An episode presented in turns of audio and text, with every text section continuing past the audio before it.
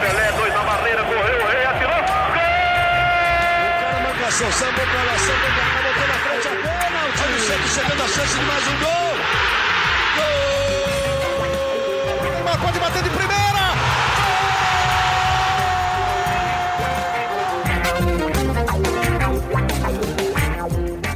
Um orgulho que nem todos podem ter. Eu sou Leonardo Bianchi, esse daqui é o Gé Santos, podcast semanal do Peixe aqui no Globoesporte.com. Peixe que segue a busca por um novo treinador. A gente vai falar muito, claro, sobre essa procura por um novo técnico do time presidido por José Carlos Pérez. Vamos falar aqui com ele, junto com essas pessoas maravilhosas que estão aqui na mesa.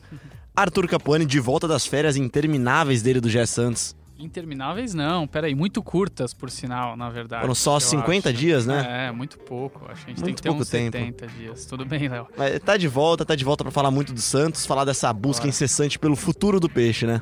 Exatamente, e você falou do José Carlos Pérez, ele é um ponto importante que a gente vai precisar falar na escolha do novo técnico aí. A relação com ele, né? É viu isso, que é sempre um problema, né? E pra falar sobre técnicos, o Santos procura claramente um técnico estrangeiro. Aliás, antes de apresentar ele, vamos trazer o Kaique, né? Kaique Estiva, direto da Baixada Santista, setorista do Globoesporte.com, cobre o dia a dia do Santos. E aí, Kaique? E aí, Léo, beleza aí? Vamos falar sobre esse Santos aí. Obrigado pelo convite, por participação aí no programa. Vamos falar do peixe.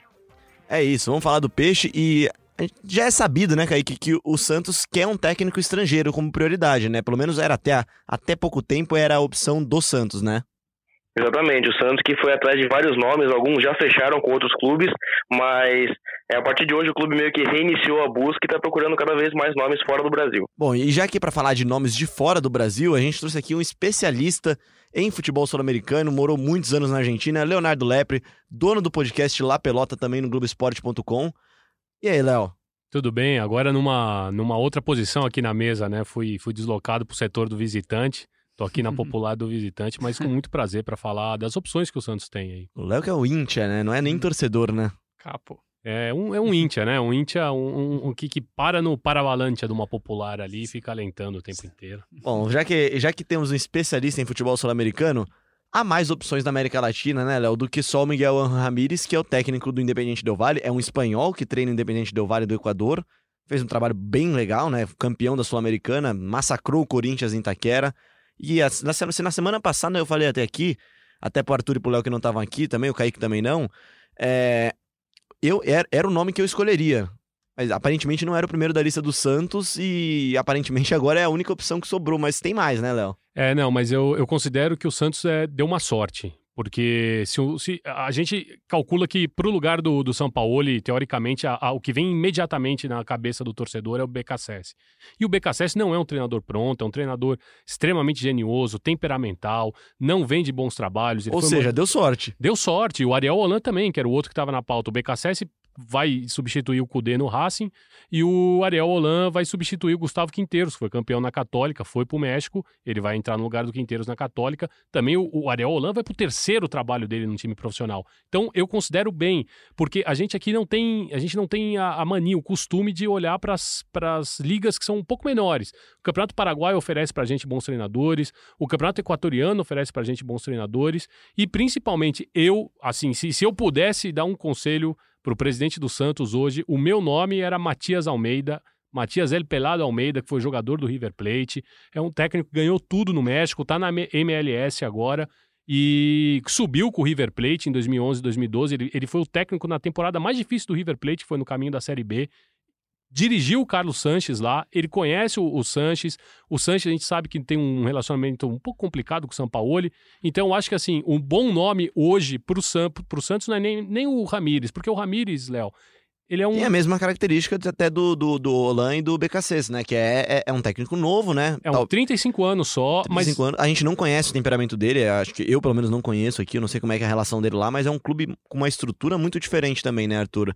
É um clube que é menor, é um clube que não tem tanta torcida, não né? tem nenhuma cobrança. É muito mais É um fácil clube- é um desenvolver clube um, empresa, trabalho né? assim. É um clube empresa, não tem cobrança. Eu acho que ele não conseguiria trabalhar, por exemplo, num Santos, no Atlético Paranaense. É, o, o que eu acho que o Santos tem que olhar, principalmente nessa escolha, porque às vezes você tá sempre procurando a grife do técnico estrangeiro e você vai é, às cegas e fala assim: eu preciso de um técnico estrangeiro porque o São Paulo ele deu certo.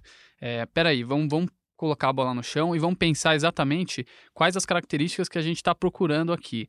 É, o Sampaoli teve um grande problema que foi a relação dele com o José Carlos Pérez, José Carlos Pérez, que foi o que eu citei anteriormente, que é um ponto relevante. É, o Léo falou que deu sorte de não ter trazido o BKSS. Eu acho também que deu sorte, porque o BKSS é um cara que tem um relacionamento bem complicado.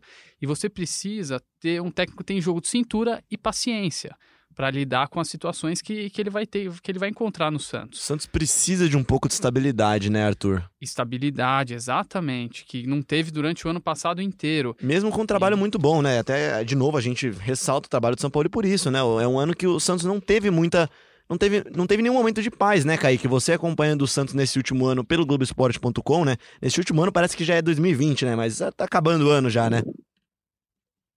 É, exatamente. O, o, o, São Paulo e o Pérez viveram um ano cheio de turbulências e altos e baixos, né?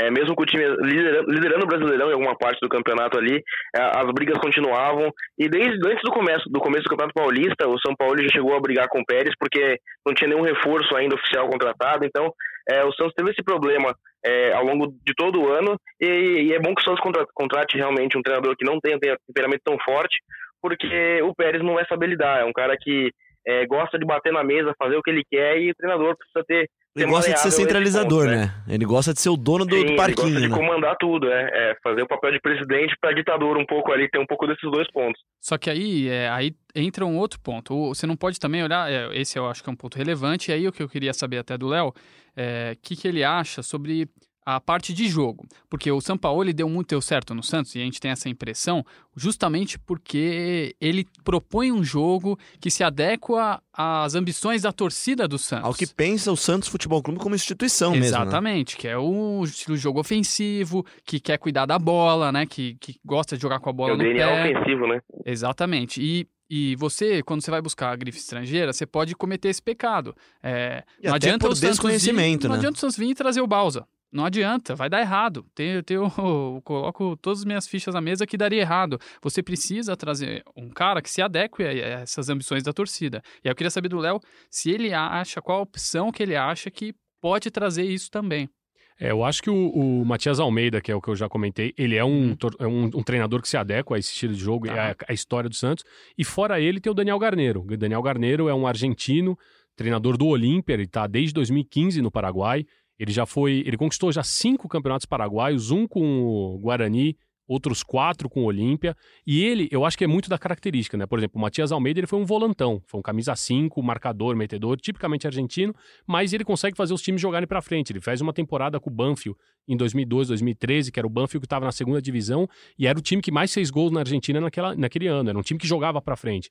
Mas o Daniel Garneiro, por ter sido um camisa 10, aquele engante clássico, habilidoso, ele já tem uma forma de jogar muito mais para frente que o próprio Matias Almeida. Eu acho que é um técnico que poderia fazer muito, porque ele já faz muito com uma coisa muito limitada. E já tem algum tempo de experiência, né? Você já falou de 2015, já são quatro anos como técnico profissional. Só no Paraguai. Ele já começou lá atrás, em 2003, já, ele, já tinha, ele, já era, ele já tinha treinado, por exemplo, o São Lourenço. Então, ele, ele é muito mais. Ele tem uma, um lastro é, um histórico muito maior do que o próprio Miguel Ángel Ramírez, que é o espanhol que treinou o Independente Del Valle, que até o Leozinho comentou no, no começo do podcast, que é um treinador que assumiu o time principal há apenas sete meses. Então é, é bem diferente, né? Então, em pouco tempo aqui, o Léo ele trouxe duas opções interessantes para o Santos, e é exatamente esse o tipo de exercício que os dirigentes têm que fazer.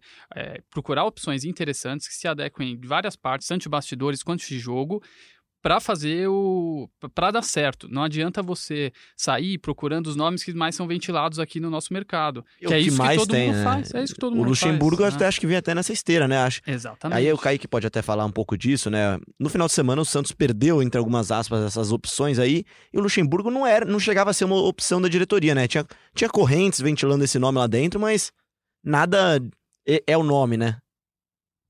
É, o Luxemburgo ele é, é, muito forte em Santos, é, não na diretoria, mas em pessoas importantes no conselho do Santos. Então, é um nome que, mesmo não tendo sido é, procurado de fato, agradaria algumas pessoas, é, em termos políticos, assim. Mas não vejo ele com a cara do Santos para agora. Acho que é bom fazer isso que o, o Santos está fazendo agora, de procurar nomes no exterior, porque sempre teve muito estigma no Brasil de técnicos estrangeiros, né? E depois que o São Paulo e o Jorge Jesus fizeram um trabalho legal esse ano, é, isso abriu muitas portas. Então, E vale ressaltar também que o Pérez e o William, que são os cabeças dessa operação para contratar um treinador aí para o Santos, eles estão é, fazendo um trabalho muito sigiloso. É, tão, é, não estão passando para o conselho de jeito que estão procurando, estão buscando, estudando os nomes, então eu acho que é um ponto positivo isso aí. O Santos está estudando realmente quem vai trazer para comandar a equipe. Antes do Léo trazer o terceiro nome dessa tríplice dele aqui, né? A tríplice lista dele aqui, é, Kaique, quem tá tocando as negociações do Santos, a gente vai falar também de jogadores daqui a pouco, é o William Thomas, né, hoje. É o cara que tem, que tem ido atrás desses nomes, que tem mapeado o mercado, como já o fazia com o Paulo Tuori também, né, e agora também na busca por um novo treinador, né? Sim, agora que ele assumiu a vaga do Autuori, ele e o Pérez estão reunidos eh, diariamente em busca do treinador. Ele se mostrou competente nos últimos dias aí, tem buscado jogadores. É, o Santos fez duas contratações aí nos últimos dias. É, tudo bem que a torcida até questiona uma ou outra, mas é, mostra que o Santos falaremos tá delas, o Santos né? que isso, o Santos que no ano, nesse último ano foi o último clube da Série A a contratar. Então está se mostrando mais ágil no mercado esse ano. Mesmo porque não dá para esperar esse terceiro possível treinador que o Léo Lepre vai falar agora, né, Léo? Pablo Repeto, treinador uruguaio da LDU. Ele era o treinador, ele ficou por quatro anos no Independente Del, Del Valle, ele era o treinador, inclusive, do vice-campeonato do Del Valle na Libertadores de 2016. Ele tem um feito inédito, que ele conseguiu eliminar Boca Juniors e River Plate na mesma edição de um torneio de Libertadores na Argentina, então, assim, é, é, um treinador que começou no Uruguai também no começo dos anos 2000, foi campeão com o Defensor Sporting, com tudo que a, a gente Montou sabe. o time que foi desmontado, tem vários jogadores deles no Brasil, inclusive o Sornosa no Corinthians, né? Era, isso, era um dos craques do time, né? O Arturo Mina, que foi o, o, zagueiro que depois foi pro, pro River Plate, agora, eu, se eu não me engano, ele tá na Liga Mexicana. Ele conseguiu, ele montou um time muito bom ali, na, com aquele Independente Del Valle. E o Pablo Repeto é um treinador que também ele, ele foge do nosso do nosso do nosso, nosso espectro, do né? Nosso espectro, pra ser sincero, eu nunca tinha ouvido falar dele. E, assim, é, porque, porque foi um de longe muito tempo ficou ou, no, ou disputando o Campeonato Uruguaio com times é, menores, né, como o próprio Defensor Esporte, um Fênix, ele não, ele não dirigiu nem Nacional nem Penharol, então a gente não tem ele no radar. E depois ele foi dirigir na Liga Equatoriana. E ele, tá, e ele foi o, o primeiro técnico do novo processo do Independente Del Valle. Quando o Independente Del Valle tem a fusão, que ele muda de nome, que ele vira um clube empresa, que o visa a, o lucro e nada mais, ele era o técnico que era o responsável por isso. E ficou quatro anos lá, conseguiu um vice-campeonato, tanto que a LDU, que é um dos grandes do Equador, botou o olho nele já, opa, vem cá, e tá fazendo um grande trabalho. Então, esse uruguaio também, Pablo Repeto, Matias Almeida e o Daniel Garneiro, para mim são os nomes que poderiam entrar e estão fora desse, da vitrine, né? É, eu até agora não tinha ouvido falar desses nomes do mercado brasileiro, e é isso que é importante, né, Arthur? É, a diretoria de futebol do Santos, apesar de todas as nossas críticas, ela precisa ser profissional, né? Ela, o futebol do Santos precisa ser profissional e precisa o futebol do Santos também ter essas opções levantadas, né? Não pode ser só o Léo Lepre, que é um grande jornalista aqui, que acompanha, que gosta e sabe muito de futebol sul-americano, que saiba desses nomes, né? A gente espera que esses nomes estejam tão no radar deles também, né? Ainda mais que é a prioridade do Santos hoje trazer um técnico justamente pelo que vocês falaram agora há pouco, que você precisa ter o o técnico precisa ter um certo controle é, das contratações do elenco. Isso daí vai muito do perfil de cada treinador. Então, se você não traz logo um treinador que se encaixe no perfil do Santos, você vai, vai perdendo tempo. Tempo para contratar, tempo para planejar, tempo para para procurar montar o seu time para o ano que vem, que é um ano muito importante para o Santos. Sim, é um, um, ano de Libertadores. O Santos não ganha título há algum tempo, é, vai disputar Libertadores, então é, é um ano muito importante, assim, é um ano bem decisivo para o clube. É só, isso. Só o que eu acho importante, porque agora o Arthur falou, inclusive na montagem do elenco, o que eu acho que é interessante nesses nomes, porque como são, são treinadores que estão acostumados a trabalhar na Liga Paraguaia, Liga Equatoriana, eventualmente numa Liga Chilena, esses caras eles conseguem fazer uma peneira, encontrar reforços que estão fora do espectro, por exemplo, que não era um Arrascaeta, que quando ele veio, ele como, já... Ele como já... foi o Soteudo com o São Paulo. Exatamente. O Soteudo estava escondido no futebol, E né? o São Paulo, pelo, pelo lastro, pela passagem dele que ele tinha no Chile, na Universidade de Chile, sabia que aquele venezuelano que jogava camisa 10 era bom, que ele podia trazer que ia dar resultado. E a mesma coisa, o Paulo Repeto, ele faz uma leitura da Liga Equatoriana que nenhum. Ele consegue fazer um garimpo, e vamos lembrar que o Equador é o grande celeiro de jovens promessas agora. O atual foi o campeão sul-americano sub-20, o que favoreceu muito o Miguel Ángel Ramírez no trabalho dele, porque tem muitos jogadores do Independente Del Valle ali. Então esses técnicos, eles conseguem trazer jogadores Eles que sabem ainda... quem é o Michael do Campeonato Exato, Equatoriano, quem que são as exatamente. promessas. E que não tão caros ainda. que não custam 30 milhões, 50 milhões de reais. É isso. O próprio Sornosa acho que é um caso disso, né? Não tem dado tão certo no futebol do Brasil agora no Corinthians, mas ele, quando veio, veio como uma promessa também, né? Jovem, então tem muitos nomes bons no mercado sul-americano aí. E até agradeço já o Léo por essa participação dele aqui, já, Léo. Não, eu que agradeço. Sempre que vocês precisarem, podem contar comigo, tô por aqui. Dada a contratação de um técnico estrangeiro, já tá feito o convite, então, pra você voltar aqui e secar quem é esse possível nome, né? Dale, agradeço. Vamos, vamos esperar. Vamos torcer para que seja um desses três, que eu acho que o Santos está em boas mãos. É isso. Bom, o Léo já deu todo o nosso caminho aqui, já desenhou o nosso gramado aqui pra gente falar agora de contratações. E é isso, né, Kaique? O Santos ele já chega em dezembro, a gente tá gravando hoje. Que dia que é hoje aqui, Arthur? Vê aí que hoje eu já perdi eu, até a data. Eu tô voltando de férias. Como é que é? Hoje é dia, dia 16. 16, 16 de dezembro.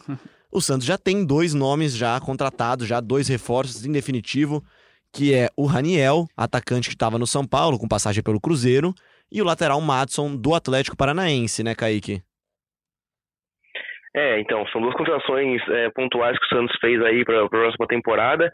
É o Raniel, que é um centroavante ali, né, que não tem tantos gols na carreira, isso é, fez parte da torcida questionar a contratação dele, mas eu acho que é um jogador jovem que pode dar bons frutos para o Santos aí na próxima temporada, se ele for bem escalado, tudo. Tem a concorrência do, do Uribe, do Sacha, do Caio Jorge, mas acho que dá para se destacar no meio ali. E do Matson, que veio de uma troca com o Vitor Ferraz, que é outro jogador que foi muito questionado no Santos esse ano, apesar de ter feito uma temporada boa, na minha opinião. E o Matson, é, o pessoal não conhece muito o futebol dele aqui em São Paulo, é, em Santos, São Paulo, mas eu acho que é um jogador que também é, é mais jovem e pode render. O Santos, que tem o Pará também na lateral direita, então tem uma disputa aí já, acho que nem precisa contratar uma lateral direito.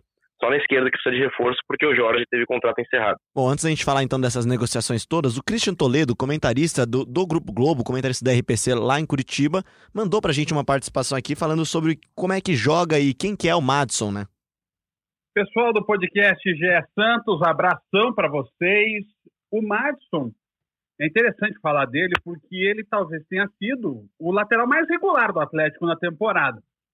Foi quem jogou melhor por mais tempo, fez gols, principalmente no Brasileirão.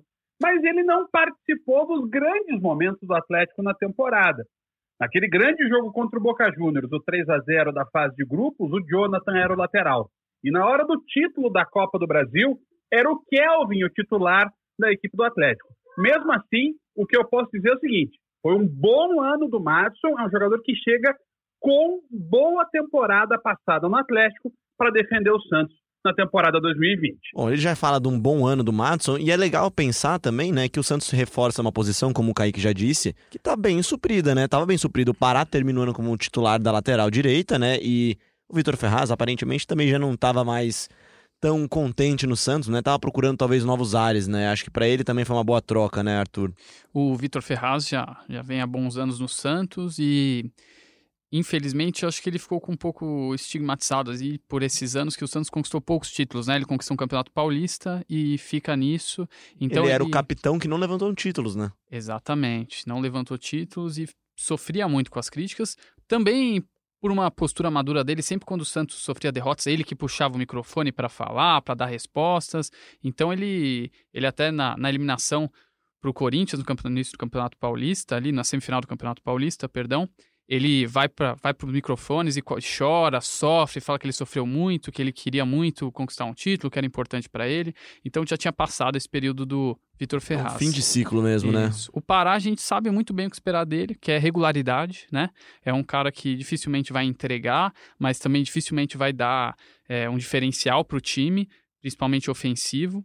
Ele é um lateral regular, que não compromete e por isso que, que o Santos procura o Madison, que é justamente para suprir um pouco o potencial ofensivo que tinha ali o Vitor Ferraz, de, de criação ali na frente. Pode ser um cara que o Santos vai, vai utilizar mais. É isso, né? E o Madison não é tão jovem, tem 27 anos, mas ele é um jogador que tem uma experiência legal até. Ele já surgiu no Bahia, teve um grande ano no Vasco em 2015, uhum. quando o Vasco foi rebaixado, mas ele foi um dos poucos que se salvou. Uhum. É...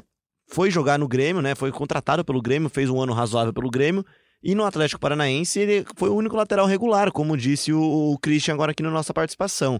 E Kaique, foi uma troca simples, né? O Santos trocou um pelo outro, né? É, não, teve, não tiveram valores envolvidos na negociação, foi só vai para lá que vem para cá e foi isso. O Atlético Paranaense tentou renovar com o Madison o contrato de empréstimo, mas o Grêmio não quis e acabou fazendo a troca com, com o Santos. É isso. Outro nome que o Santos já tem já no seu elenco, vai ter em 2020, é Raniel, atacante que estava no São Paulo, revelado pelo Cruzeiro, teve um ano razoável no Cruzeiro, até vir para São Paulo, teve uma carreira razoável no Cruzeiro, mas eu, particularmente, acho um jogador com potencial.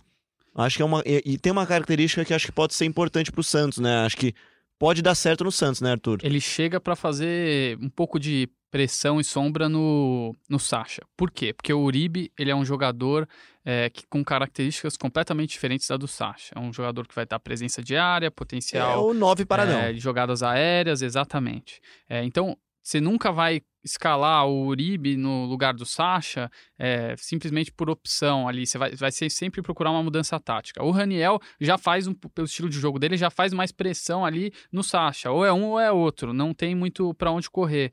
E o Raniel fez um ano é, uma temporada fraca pelo São Paulo, né? Se não me engano, ele foi uma marcou... temporada ruim, marcou um marcou gol um nos gol 14 só, jogos é que ele fez. Um É... só. A torcida do São Paulo até gostou da troca, mas na verdade o Vitor Bueno já era um ativo parado no São Paulo, né? Você estava doando um ativo para o São Paulo, ele não dificilmente voltaria para o Santos neste momento, pelo menos, né?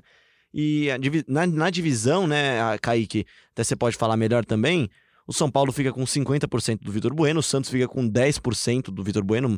Tinha 60, né? Então mantém uma parte do dinheiro ainda, né? Mantém uma parte do ativo dele, né? 40% do Botafogo, Botafogo de Ribeirão Preto, ele vai pro São Paulo com 4 anos de contrato. E o Raniel chega pro Santos com 50% também. O Cruzeiro mantém 35%, o Raniel tem outros 15%. É uma negociação que o São Paulo, na verdade, o São Paulo repassou uma dívida, né? Mas é, é até a parte do outro podcast, né? O podcast já é São Paulo. O Santos em si não pagou nada, né? O Santos só deixa de ter o Raniel, deixa de ter o Vitor Bueno. Vitor Bueno que tinha uma multa de 12 milhões de euros, né, para era uma opção de compra de 12 milhões de euros pro São Paulo adquirir ele. Acabou saindo um pouco mais barato, mas assim, não parece que voltaria pro Santos, né, Kaique?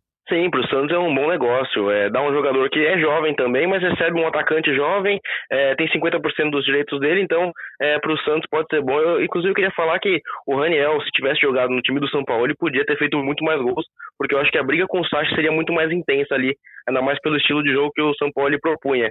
Então, isso é importante também a gente falar, porque o Santos busca um treinador que, se tiver uma mentalidade ofensiva, assim como a do São Paulo, pode ser muito bom para o próprio Raniel.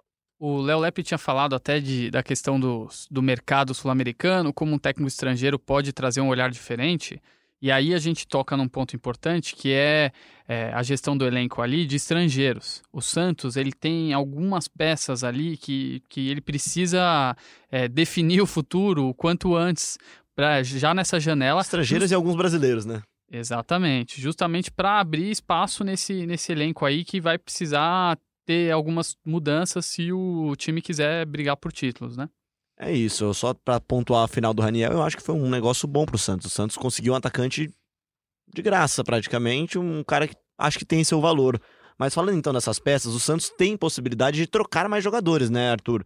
A gente tá falando aqui, o Santos não tem dinheiro, o Santos não tem caixa. O Santos já disse mais de uma vez, o Kaique tá como prova viva lá em Santos falando disso semanalmente. O, Santos ele não tem como fazer contratações como fez essa temporada. E para isso o Santos tem algumas moedas de troca muito importantes no elenco, né? Eu vou citar aqui três, e aí vocês já me, já me adiantem outras que vocês acham que possam ser boas. O Vanderlei, um salário alto, um grande goleiro que é banco hoje, é banco do Everson. Você tem o Cueva, que não precisamos falar de Cueva, né? Cueva 29 milhões de reais, 30 milhões de reais a serem pagos ainda. Você tem um Brian Ruiz ainda aí que tá no mercado, tá, tá no time ainda e tem salário alto ainda, é um salário caro no elenco, né, Kaique? Exatamente. O Cueva e o Brian Ruiz, principalmente, o Santos tem que se livrar logo deles, porque são dois caras que têm um salário muito alto e que não jogam. Os caras vão, treinam no horário separado do restante do elenco e vão embora. Inclusive, o Brian Ruiz chegou a treinar com o elenco agora nessa reta final de ano aí, mas é, sem, sem nenhuma esperança de jogar de verdade. Então, é, acho muito difícil que o treinador que entrar queira utilizar um dos dois, então Santos tem que buscar no mercado alguma alternativa. O Santos que nem começou a pagar o Cueva ainda, vai começar a pagar, então é importante que é, faça uma negociação aí para não sair tanto um prejuízo. E o Brian Ruiz, o Santos tem uma dívida com ele, é uma dívida alta e o Santos não consegue pagar, o jogador não quer é, rescindir sem receber o que precisa, então ele vai até o fim do contrato dele. Aí acredito que é, não sei se algum clube que vai querer tirar ele do Santos agora pagando esse, esse valor alto. Então, é, são duas questões é, bem parecidas. E tem o, o, Vanderlei também, que é um grande goleiro, não teve espaço com, com o São Paulo. É, foi, teve a contratação do Everton, que, que, tomou a posição de titular, mas não sei se ele vai querer sair agora. É um futuro meio que indefinido ainda, porque é, a torcida trata ele como ídolo, canta o nome dele todo jogo no estádio, então é, tem que depender muito do próximo treinador que for chegar aí. Então por isso que eu falo, tem que definir logo o treinador para poder ver como é que vai ser 2020. O Santos ele precisa é, utilizar esses jogadores e eu acho ali um erro de postura estratégica do Pérez gigantesco. Você não vai para o mercado e fala: eu não tenho dinheiro para contratar ninguém, eu estou sem dinheiro. Por mais que isso seja verdade, você tem que olhar para os teus ativos, que no caso a gente citou três muito importantes, e falar: opa, com esse dinheiro aqui, eu vou conseguir fazer trazer Não coisas deixa de ser dinheiro, né? Não deixa de ser dinheiro, exatamente. O clube gastou bastante no passado, talvez mais do que podia, mas ainda tem ativos importantes aí para usar na negociação. E quando você passa o recado para o mercado, que você fala, não tenho dinheiro nenhum, todo jogador que estiver negociando com o Santos vai estar com o pé atrás. Quando o Marinho chega na, na última, na penúltima rodada, é, fala, fala que pô, eu quero conversar com o presidente aqui na segunda-feira, porque os nossos direitos estão salário, é. atrasados, nossos direitos de imagem estão É a atrasados. imagem que você dá pro mercado, né? Logo antes de uma janela de transferência. Quer dizer, esse tipo de coisa você tem que dar um jeito de não acontecer, porque estrategicamente ferra com o clube. É, então, o- a, a estratégia agora é essa: utilizar os ativos que você tem, ser criativo, buscar coisa no mercado estrangeiro e é, buscar jogadores no mercado estrangeiro para montar um elenco forte. E aí sim, aí com o time andando, você vai ajustando algumas coisas. Por exemplo, a lateral esquerda, com a saída do Jorge, abre um buraco ali Você importante. tem só um nome, que é o Felipe Jonathan, e ainda assim você precisa de uma opção pro banco ainda, né? Se você quiser ter um técnico que use também o Felipe no meio, como foi usado algumas vezes, né? É, e falando disso também, Léo, você já falou dos nomes aí, lá na barca do Globoesporte.com, que você, torcedor, votou, a gente tem lá Cueva, primeiro, loca... lo- primeiro colocado na, na, na barca que o torcedor mandaria embora, com mais de 12 mil votos. O Brian Ruiz coladinho com ele também com mais de 12 mil votos, a diferença de 21 votos aqui pro Brian e pro Cueva, né? O Cueva é primeiro, o Brian é segundo. O Uribe é o terceiro mais votado pra sair e pode ser outro ativo também no mercado, né, Kaique? É, o Cueva é um jogador que não vingou no Santos, né? ele é, não fez nenhum gol, não deu nenhuma assistência, tudo bem que não jogou todos os jogos, mas quando entrou é, não correspondeu, até porque o Sacha viveu uma grande fase, né? Então é um jogador que tem um contrato com o Santos ainda, não tenho certeza se é 2021 ou 2022, mas é, o Santos precisa procurar vender ele porque é, não se adaptou ao clube, talvez, pode ter sido isso. E agora acabou de chegar o Raniel também, que vai brigar de frente com a vaga ali, então acredito que o Uribe vai ter menos espaço, é um jogador que vale um certo dinheiro que que pode ser bom para os cofres do Santos. Santos que também tem o Lucas Veríssimo, que é um jogador que é cotado para ser vendido esse ano, que vale bastante e o Santos precisa de dinheiro no cofre. Então, é, tem times europeus interessados nele, sempre fala, toda janela fala que é um jogador que pode sair e acho que dessa vez vai mesmo. Eu acho um erro também de Eu também acho um estratégia, erro. porque você até poderia pensar em vender o Lucas Veríssimo se você não fosse perder também o Gustavo Henrique. É, você Agora, vai perder sua dupla titular de zaga, tudo bem, você tem o Aguilar no banco, você tem o, o Luiz Felipe, né? Tem, tem, tem opções, né, no time, Luan mas... Pérez. Luan Pérez. Luan Pérez também, mas, Mas mesmo assim, né? você não- vai, vai ter que ir atrás de reposição. Exatamente, você não abre mão dos dois, você abre mão de um. Abre mão de um. É que, é que aí, outro erro de planejamento, não conseguiu renovar com o Gustavo Henrique, jogador importante, pode ir embora de graça, né? Esse foi o maior erro. Porque se você tem o Gustavo Henrique pelo menos para vender, é, vamos supor que ele queira sair com certeza, aí você consegue um dinheiro com, com o Gustavo Henrique e segura o Lucas Veríssimo. É Abrir isso. mão dos dois é, é horrível, é E péssimo pro time. E, e falando também em Uribe ainda, que o Kaique falou que pode ser uma opção de mercado, o Uribe tem um grande nome no mercado sul-americano também, né? Já foi, já, já teve próximo de, outra, de, de negociações com clubes sul-americanos nessa janela ainda, né, Kaique? E, e pode ser impo- importante para um técnico estrangeiro ter essa moeda de troca também, né? Eu manteria o Uribe, tá? É, desculpa falar, interromper o Kaique aí, mas eu manteria o Uribe porque eu acho que ele não se encaixou no estilo de Sampaoli, mas dependendo de quem, de quem chegar para comandar o time, ele pode encaixar, ele pode ajudar bastante. É, vamos, vamos, eu Mais esperaria uma mais, vez, um pouco. mais uma vez a gente mais um para no treinador, né? Porque eu, eu, Ah. eu não manteria o Uribe, mas esse treinador que vai chegar, manteria o Uribe, né? Se, se o Arthur for treinar o time, o Arthur manteria o Uribe. É, mas se o Léo fosse Bianchi treinar, fosse não treinar, manteria. não E- manteria. E o Kaique É manteria? isso mesmo. Ah, eu não manteria, mas é, acho que vale dar uma chance sim. É, o meu, meu estilo particular eu não manteria, eu como treinador não manteria. Inclusive, é, eu, eu fui muito cornetado no Twitter quando falei que o Santos precisava é, contratar logo um treinador para ter a mão dele nas contratações. Falaram não, que o treinador não decide nada. Então, a gente está concordando aqui que é preciso ter um treinador para poder é, definir qual O vai Santos ser o elenco, pode- o estilo de jogo para ano que vem, né? O Santos não pode esperar pra sempre, né? Mas o Santos precisa de um treinador pra tomar essa decisão, né? As coisas não funcionam assim, né? Você não, não é um treinador que vai chegar e vai falar é esse, esse, esse que a gente vai trazer. É, por exemplo, foi um erro do Santos contratar o Cueva, por mais que o Sampaoli quisesse o Cueva. Você tinha que ter chegado e falado por 30 milhões, o Santos não pode contratar o Cueva. É, entendeu? Me dá dois cuevas diferentes na América É. Latina que a gente vai lá e, e busca esse cueva. Exatamente. O Soteudo a gente vai buscar, o, o Aguilar a gente vai buscar, mas o Cueva, por esse valor, o clube não pode. Eu sou o presidente, eu tô falando que não. Vamos procurar outras opções? É, o- é, é uma conversa. É, um tá. é, cada um tem que olhar. Tem que olhar não é um uma lado- relação de superioridade, mas se tiver uma relação de Não. superioridade, quem manda é o presidente, né? O presidente chega e falar. O, acho que o Não, presidente né? tem o poder de veto nessa situação, mas o presidente também não pode se precipitar e contratar alguém e obrigar o, o técnico a utilizar.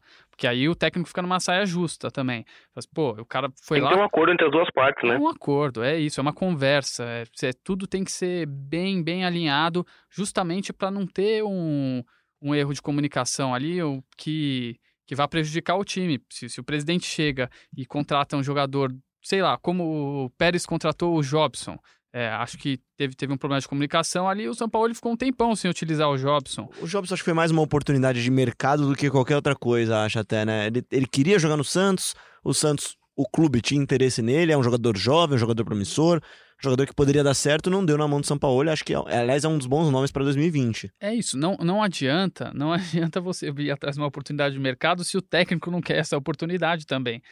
Por isso a conversa, o diálogo, ele é essencial nessa hora de janela de contratação, planejamento, você olhar para o teu elenco e falar, olha, tem um buraco aqui na lateral esquerda, meu meio de campo precisa de reforço, porque eu não posso e depender quem olha do isso Evandro não e é o José Carlos Sanches. Pérez, né?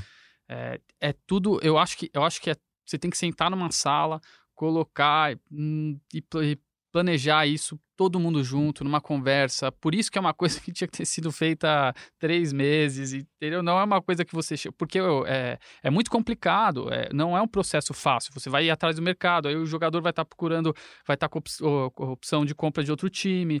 É, então é tudo muito muito denso para você chegar e definir assim, ah, eu, eu achei uma oportunidade, eu vou contratar, o outro, o técnico indicou um, eu vou Ou contratar. seja, tudo volta para nossa questão inicial. O Santos precisa, antes de tudo, contratar um técnico para começar a pensar 2020 de forma mais séria, né? Só para completar a nossa barca dos eleitos para sair do Santos pela torcida do Peixe no Globoesporte.com. Primeiro lugar é o Cueva, como já disse, com 12 mil votos, 771. Com 21 votos a menos, Brian Ruiz. Uribe também com seus 12 mil votos para sair em terceiro lugar. Matheus Ribeiro, 9 mil votos. E Jean Mota, quinto. Jean Mota teve proposta recusada do Santos pelo Bahia, né, Kaique? É, o Jean Mota, ele, inclusive, ele participou de um jogo beneficente aqui em Santos, eu entrevistei ele, ele disse que ele tá focado no Santos, que ele é, quer cumprir o contrato dele até o final, e disse que só vai sair se a diretoria achar que é importante sair, então ele tá com a cabeça focada no Santos, acho que se pintar uma proposta boa, ele sai, mas por enquanto não, não apareceu nada que fosse de agrado do Santos. E o Matheus Ribeiro é um lateral, que lateral direito também, que jogou no Paulista algumas partidas, mas é, logo foi encostado pelo São Paulo, e não atuou mais e começou inclusive a treinar naquele grupo de separados que treinavam em horário alternativo, né? Então é um cara que tá lá, virou esses pesos mortos no Santos aí e, e o clube também procura alguém para comprar ele. Ou seja, Léo, ou seja, Arthur, mais uma vez prova o nosso ponto que o Santos tem sim ativos, tem boas, boas moedas de troca no mercado, ou se não for moeda de troca, que seja moeda de verdade, né? Vender um jogador, o Matheus Ribeiro. Sempre tem al- alguém que queira comprar jogador, né? Exatamente. Vocês falaram do Jean Mota. O Jean Mota teve um ano bom no Santos. é, e hoje ele é uma, ele é uma, uma peça importante no elenco Uma do boa Santos. opção, né? Se você pega, troca o Cueva por um outro meia muito bom, aí o Jean Mota perde um pouco de espaço. é, e, e você- mas mesmo assim, eu acho que vale segurar o Jean Mota, pelo menos até o fim do Campeonato Paulista, para ver qual que vai ser, como que o, o técnico novo pode utilizá-lo. É, se depender dele perder espaço, utiliza ele como uma, uma- vende ele para o Bahia, vende ele para algum outro time interessado, põe uma troca para uma posição que esteja mais carente. Só que hoje, com esse meio de campo que o Santos tem, o Jean Mota é importante, sim. É isso. Kaique, suas considerações finais, já agradecendo a sua participação. E fica o nosso convite aqui já também, né? Fica a nossa promessa. Em caso de novo técnico do Santos, a gente volta em uma edição extraordinária, analisa ele. Se for estrangeiro, trazemos o Léo Lepre aqui para falar. Se não for, trazemos o Leonardo Lourenço, que hoje nos deixou, mas volta aqui também nas próximas edições do GE Santos. Valeu, Kaique. Suas considerações finais. Valeu, Léo. Muito, muito legal participar do, do podcast GE Santos. Eu agradeço pela, pelo convite. E, bom, é isso. Santos, a gente corre atrás das informações aí, porque acho que precisa fechar mesmo um treinador novo até o fim da semana para conseguir, de fato, é, planejar e nos gestos para o Natal, para o Ano Novo, próxima temporada. Então, é, tudo em gira em torno do próximo técnico do Santos, que provavelmente será um estrangeiro. Valeu, pessoal.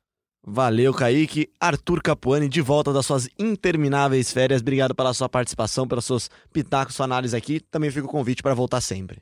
Eu que agradeço, Leozinho. Exato, é, fechando o pensamento, é hora de botar a mão na massa para o Santos, para os dirigentes do Santos e resolver esse finalzinho de ano. Muito obrigado. É sempre um prazer falar aqui no podcast GE Santos. É isso, provavelmente a última semana útil do ano, né? O, o ano acaba praticamente no Natal, no Ano Novo para os times de futebol, mas não acaba para o Globoesporte.com, não acaba para o GE Santos. A gente volta sim nas próximas semanas, trazendo novidades, trazendo possíveis contratações, analisando quem chega, quem sai.